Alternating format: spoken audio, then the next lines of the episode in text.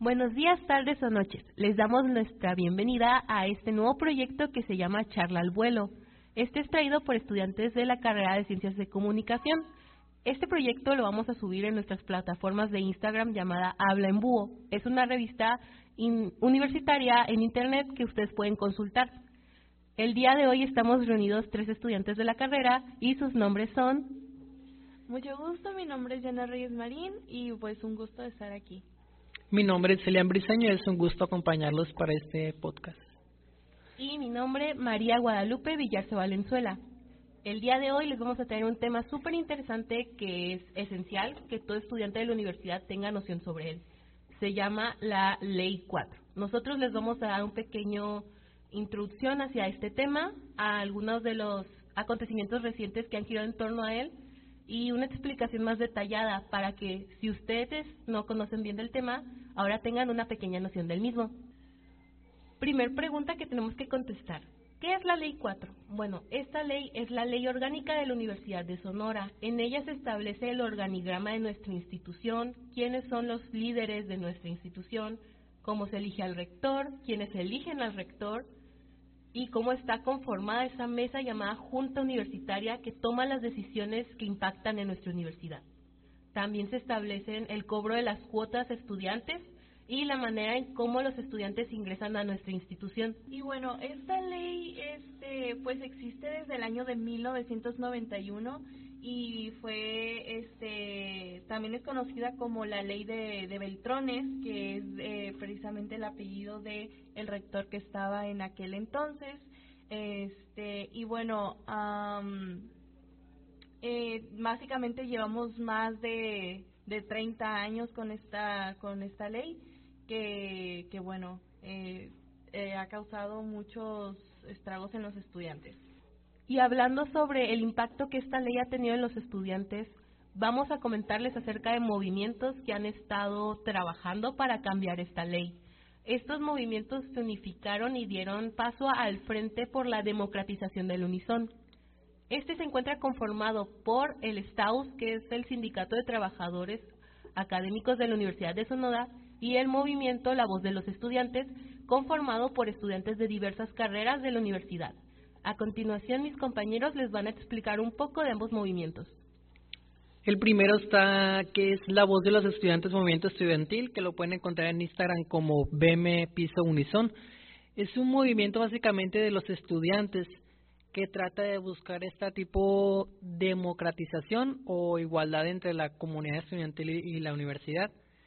Eh, se han encargado de hacer bazares, marchas, darle visibilidad a este tipo de, de situación y le han dado pues más visibilidad en Instagram, en las redes sociales para que demás estudiantes se, se encarguen de informarse y de formar parte de este cambio. Y bueno, también por otra parte tenemos el STAUS, que es el, el comité del Sindicato de Trabajadores Académicos de la Universidad de Sonora. Y bueno, este también es un movimiento muy importante porque pues básicamente están en conjunto con los otros dos eh, con los otros dos grupos y entre los tres pues conforman eh, pues el, pues los el, mayor movimiento que tiene eh, la universidad junto o sea juntando alumnos y trabajadores de la universidad. Y bueno, porque es importante conocer que existen estos dos movimientos, es por el hecho de que durante estos 30 años en los cuales ha estado vigente la Ley 4, Ley Beltrones, han existido muchas propuestas de reforma para cambiar aquellos aspectos que nos parecen injustos como personal administrativo y personal estudiante. Entonces, gracias a ellos llega lo que es uno de los tópicos más sonados de la semana, que fue la reforma a la ley. Abajo la ley 4, para los que no saben, Hoy en el Congreso salimos a las 4 de la tarde del Congreso porque ya por fin se aprobó la siguiente ley, ya se mandó la ley 4, perdónenme la expresión, pero se mandó a volar. Ah.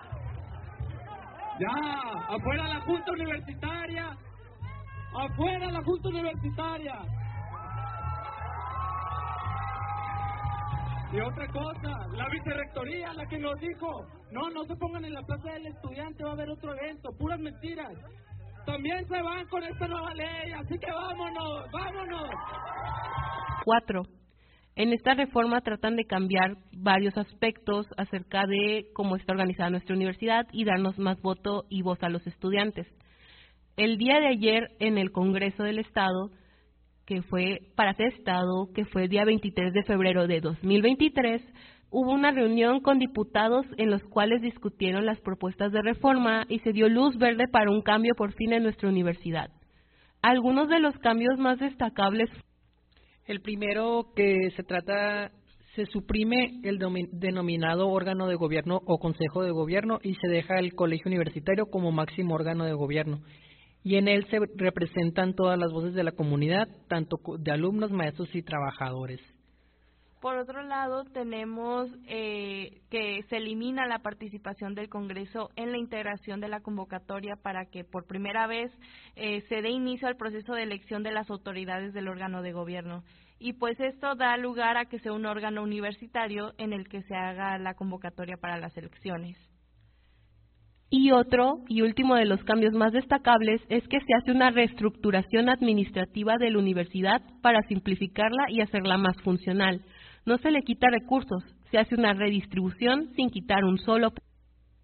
Esta sesión que, que pasó el día de día 23 de febrero eh, estuvo citada la comisión de los diputados Alejandra López Noriega, Rosa Elena Trujillo y Ernesto de Lucas Hopkins.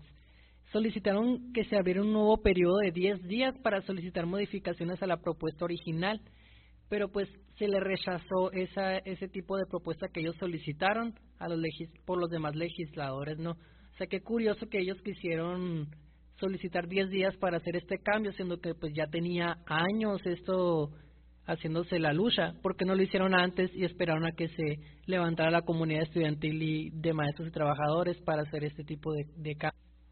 Y como pudieron ver con los acontecimientos pasados, realmente lo que es la lucha por la democratización de la universidad no ha sido una lucha que saliera de la noche a la mañana, sino ha sido un proceso de cambio de más de 30 años, en el cual pudimos ver a distintas generaciones aportar su granito de arena para lograr que nosotros como estudiantes el día de hoy tengamos la oportunidad de contar con derecho a elegir quienes nos representan, algo que la Universidad de Sonora no había visto en muchísimo tiempo y que era justo y necesario.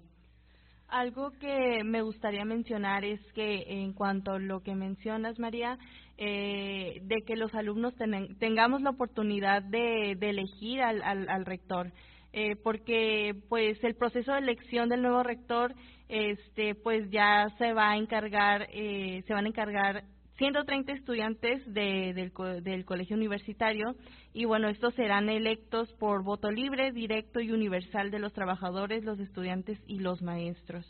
Cosa que pues antes no se no se hacía esto y antes agarraban a los rectores como que no, pues tú sí, tú no, y era, un, ni siquiera participaban los estudiantes, no, era gente de, poder o algunos empresarios, no.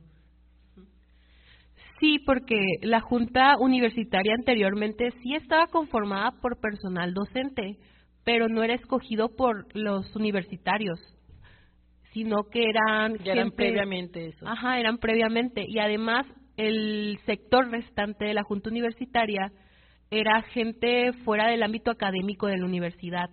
Igual no nosotros no teníamos el poder de decir quiénes eran los que iban a dictar qué era lo mejor para el presupuesto o para la misma universidad. Creo que nosotros como, como estudiantes que ahora ya tengamos eh, la oportunidad y que, y que nuestras generaciones futuras ya no se queden calladas es algo que realmente es de admirarse y de agradecerse a los movimientos que pues han hecho tanto por nosotros. Ya para cerrar con el tema, fíjense que a mí se me parece muy interesante e importante el hecho de que ya no nos quedemos callados tanto estudiantes como maestros o personal administrativo aquí de la universidad, que ya estemos viendo ese tipo de injusticias y pues ya que queramos un cambio de, de poder o, de cuestiones que antes se permitían y ahora ya no. Entonces es, muy importante ya formar parte del cambio e informarnos sobre este tipo de leyes, ¿no? Sí, informarnos más que nada eh, de lo que de lo que es la ley 4, eh, de, lo que de los cambios que, que, que hizo en estos eh, más de 30 años de, de estar presente y que el día de hoy, bueno, el día de hoy pues ya podamos decir que que se aplique una nueva reforma y que como estudiantes, eh, pues, eh, como tú mencionas, Elian, o sea, no, no este, no nos quedemos callados porque igual no sabemos qué pueda pasar a futuro, no sabemos si las cosas van a seguir igual o van a, van a seguir cambiando, entonces eh, realmente pues esperemos que que pues como estudiantes nos pongamos nos pongamos las pilas con este tema porque pues es algo que nos va a, beneficiar y también a, a los próximos búhos no de la universidad y sí, es muy importante estar informados porque así no damos la oportunidad a que se sigan haciendo actos de injusticia hacia nosotros como estudiantes, ni a las personas que vengan después a estudiar en esta magnífica institución. El hecho de que haya un cambio nos da el pie para seguir luchando y hablando por las cosas que nos parecen injustas a nosotros como estudiantes y seguir fomentando la cultura del desarrollo por nuestra parte sería todo. Agradecemos el tiempo que estuvieron con nosotros. Recuerden seguirnos en Instagram, nos pueden encontrar como Hablen Búho. Y si les gustaría que diéramos algún tema de su interés, participar en una futura publicación o en el podcast, pueden comunicarse con nosotros en nuestras redes sociales o en nuestro correo que es hablenbúho.gmail.com. Muchísimas gracias, búhos. Muchísimas gracias. Muy buena tarde para todos. Gracias.